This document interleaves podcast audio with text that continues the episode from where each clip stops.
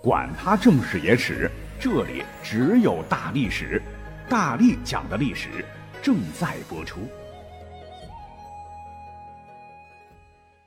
大家好，我是大力丸。先说清楚哈，题目中“小病”的“小”是个相对概念哈，因为随着现代医学突飞猛进，取得巨大进步，古时候呢，即便是皇上患上了，也得等死的绝症。到如今可以被治愈，或者能得到很好的控制哈。咱们说的就是这样的小病。那时代在发展嘛，中医也在发展哈。作为中医世家的我，那现在有西药治不好的，我们的药方也能治好，这样例子很多哈。节目当中绝对没有贬低中药不好的意思啊。好，咱们就开讲哈。所谓人之初性本善，我们呱呱坠地来到世间，便是让老妈鬼门关走了一遭啊。要是过五关斩六将，搁到最后遇到难产，那可真糟心了哈！在古代呢，真是会要了亲娘命的，因为呢，没有缩宫素，没有剖腹产，没有无痛分娩，只要胎位不正、脐绕颈，就有很大危险。那个时候再说也没有妇产科，生孩子得靠稳婆。稳婆呢，只是靠着多年接生的经验来助产，接生手法也比较原始。大体上呢，他们使用最多的东西就是热水、擀面杖、镰刀或者剪刀，甚至是人的头发。每当产妇快要生的时候呢，家里人就忙不迭地将稳婆请到家中。稳婆会先让家里人把床上的铺盖全部撤掉，铺上撒上一层细黄土，在上面呢铺上草木灰，草木灰上再放置一个用草木灰添置的旧布做的垫子。让孕妇呢坐在上面等待分娩，为什么要用草木灰呢？啊，你看小的时候我们的手不小心擦破了哈，家里边烧柴草的话，这个灰往上一敷就能止血，所以常常被古人用作接生。如果说呢整个过程生产不太顺利，稳婆会先让孕妇把带来的长头发吞下去啊，目的呢就是刺激产妇产生呕吐反射，这样呢就会客观的增加腹压。但稳婆不懂，但是经验这样做就有效嘛，胎儿就可以顺利降生了。若是还不行，那擀面杖直接上。这个擀面杖的“擀”字意为赶紧之意，在产妇的肚子上赶几下，好让孩子赶紧生出来。当然，这个力度你一定要把握好哈。那要是孩子死倔，他再不出来怎么办呢？稳婆呢，还会将产妇家所有的箱子啦、抽屉啦、柜子啦、门窗啦、什么首饰盒等等吧，凡是能打开的物件，通通打开一条缝。因为古人认为这样做呢，可以帮助产妇打开骨缝，使得婴儿顺利出生。那再再不济的话，祭出最后一个绝招。因为古人迷信呐，会认为附近的神灵啊过于威严，是吓得宝宝不敢降生。会赶紧将灶中烧得滚烫的炭火整到家门口，寓意是烫烫过往的神灵们。那烫了脚底板，那神灵们肯定得绕道啊。那这样胎儿就不用老躲在妈妈肚子里不敢出来了，好吧？这么说起来，稳婆还可以当神婆。那镰刀和剪刀这两个物件是干什么用的呢？啊，作用其实很明显啊，是用来割断脐带用的。那你会问，那刚才讲的热水又是干什么的？呃，主要是用作消毒用哈，因为那个时候的井水、河水也不干净，烧开了，一个是给剪刀或者镰刀简单处理一下，也会使用热水呢帮产妇擦洗，也可以给刚出生的皮肤皱皱的小 baby 擦洗脏污。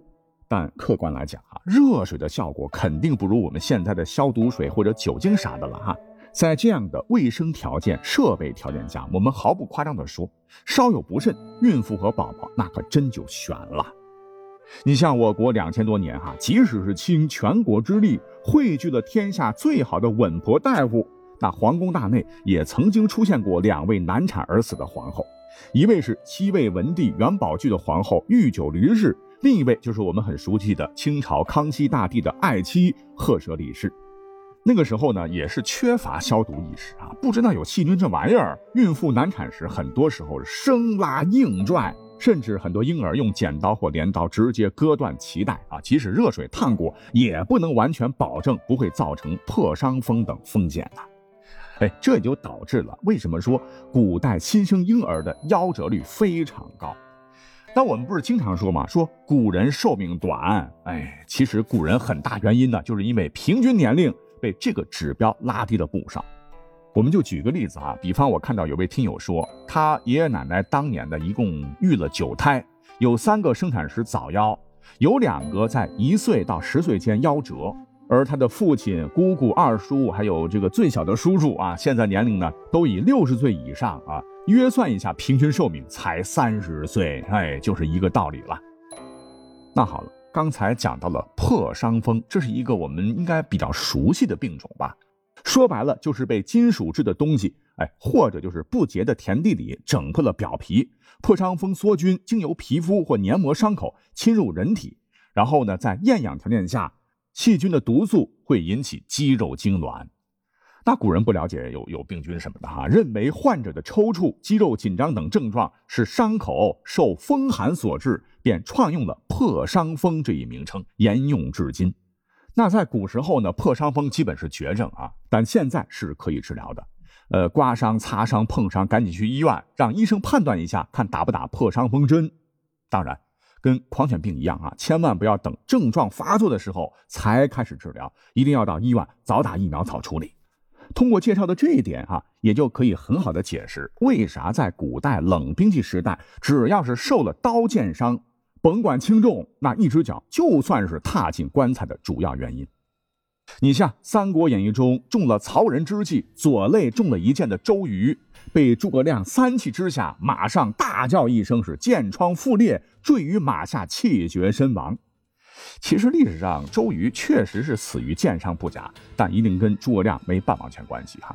周瑜的死因很可能是中箭后伤口未彻底清创。发生了感染，当时没有抗生素，最终发展成了败血症，箭疮迸裂，只是其死亡的表面现象罢了。那我们呢，就再试举一下皇帝的例子呢，好，以证明咱们现代人其实有的时候比古代帝王要幸运的多。像是我们都很熟悉的唐太宗李世民。年轻时南征北战，经常以一当十，不怕死，突入敌阵，英勇杀敌，这才能取得大破窦建德、王世充一举两克的辉煌战果。可也就是他英勇无畏，使得其当时所驾驭的昭陵六郡，什么全毛瓜、石筏赤、白蹄乌、特勒彪、青锥、萨路子，皆被敌军射成了刺猬，壮烈牺牲。李世民身着铠甲。但身上呢也有剑簇伤，好在抵抗力强，顶过去了。所谓是唐宗宋祖嘛，后来的民间武术大师，皇帝群体当中武术最高的赵匡胤和他的弟弟太宗赵光义也都有过中箭的历史记录。除了中过箭，他们还有一个共同点，那就是表面上看好像伤口当时处理好了，但其实里面的感染没法处理。赵匡胤呢是先走一步，可李世民和赵光义晚年就非常痛苦了，后来走路都很困难。哎，这跟早年箭伤关系非常大。如果说这样的刀剑伤搁到现在，简单，赶紧用青霉素处理一下，就可能及时痊愈。那说到这儿，哎，我也看到一些资料哈，说李世民最终离世。可能不是当年吃了印度番僧进献的红丸，是纵欲而死的啊！真正的死因呢，是他患有糖尿病。此病呢，现在也是一种常见病啊。不过大家不要紧张啊，我有家人呢也患此症，只要按照医生的嘱托啊，是迈开腿、管住嘴、按时服药，绝对没问题。据史载哈，糖尿病被古人称之为消渴症，这个名称啊。是最早出自于唐代医学家孙思邈所著的《千金方》，文中说：“消渴病者甚者三：一饮酒，二咸食及面。能甚此者，虽不服药而自可无他。不如此者，纵有金丹亦不可救。深思慎之啊！”其实啊，几千年前他说的没有错，血糖主要来自于碳水化合物等哈。你适量少吃就能控制好血糖。第二个就是少饮酒啊，也非常符合我们现代医学的要求。因为你喝酒的话会导致血糖紊乱，适量少喝当然就没有问题了。那唐太宗不是有箭伤吗？哈，正是因为那个时候啊没有很好的诸如胰岛素等手段，就导致老人家血糖长年累月的高，伤口难以痊愈啊，最终呢化脓感染而驾崩。那唐太宗呢，还有一位老前辈，就是汉武大帝啊，历史上赫赫有名了。他晚年生病，史料载，精神常常恍惚不定，且有恐怖症的表现。据历史专家研究断定，很有可能是由于没有很好的控制血糖，导致脑部病变后出现思维混乱，无法集中注意力，甚至产生了幻觉、懒散、迷惑等各种精神病态。而且从当时的匈奴王献给武帝治疗疾病的秘方来看，完全是针对消渴病的。所以刘彻非常有可能也是唐有一枚。他如果能够生活到现在，他就不是超长待机，享年七十岁，在位五十年了哈，冲个八九十岁，熬死他所有的儿子也是几率很大的。那好了，我们再把这个话题拉回来哈，除了刀枪剑簇所造成的硬伤。古代呢，还有一种令英雄们谈之色变的疾病，这便是背疽。古时候得了背疽，基本是判了死刑。背疽是什么东西呢？就是局部皮肤下发生的疮肿。那咱们现在治疗起来容易得多，将背疽分为蜂窝组织炎或外伤继发感染，或者脊柱结核等几种情况，对症施药即可。你像我前年就背部长了一个直径三厘米的背疽，古时候我就要准备后事了哈。如今呢，我就在医院做了个外科小手术就好了。那么你会问，为啥古代治不了呢？因为古时候的汤药消肿、去瘀、镇痛的比较多，没有杀毒、除菌、消炎的这种手术啊，那效果自然差很多。一旦病毒深入骨髓，到了败血症，就药石罔顾也。故而古代像项羽的亚父大谋士范增，三国荆州牧刘表，北宋抗金英雄宗泽。明朝开国大将徐达等等，哈，都是我的病友，但他们最终呢，都是挂于此小疾。我们尤其要讲一讲哈，明朝第一功臣名将徐达。这民间传说呢，朱元璋要铲除孙子上位的所有障碍，大杀功臣，竟然对徐达也下了毒手。明明知他背上长疮，却故意赠他蒸鹅，因为鹅肉是发物。徐达含泪吃了鹅肉，不久便发病而亡。其实啊，这种说法史书上压根儿没记录，我们冤枉朱元璋了。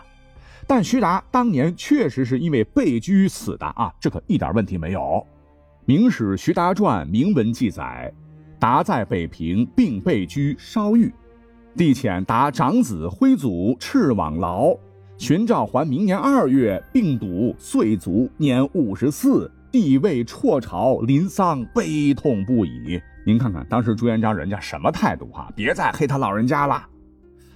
那还有一个大家伙如今常常遇到的小问题啊，就是我肚子不好，嗯，吃点东西咕嘟咕嘟就腹泻。您可能想不到，古时候如果严重的话，可能那就是绝症，因为腹泻会引起脱水，使血容量过少，导致休克。现代医学处理起来较为简单，输液补水，保持电解质平衡。通过生理学的这种化验找出腹泻原因，对症下药就好了。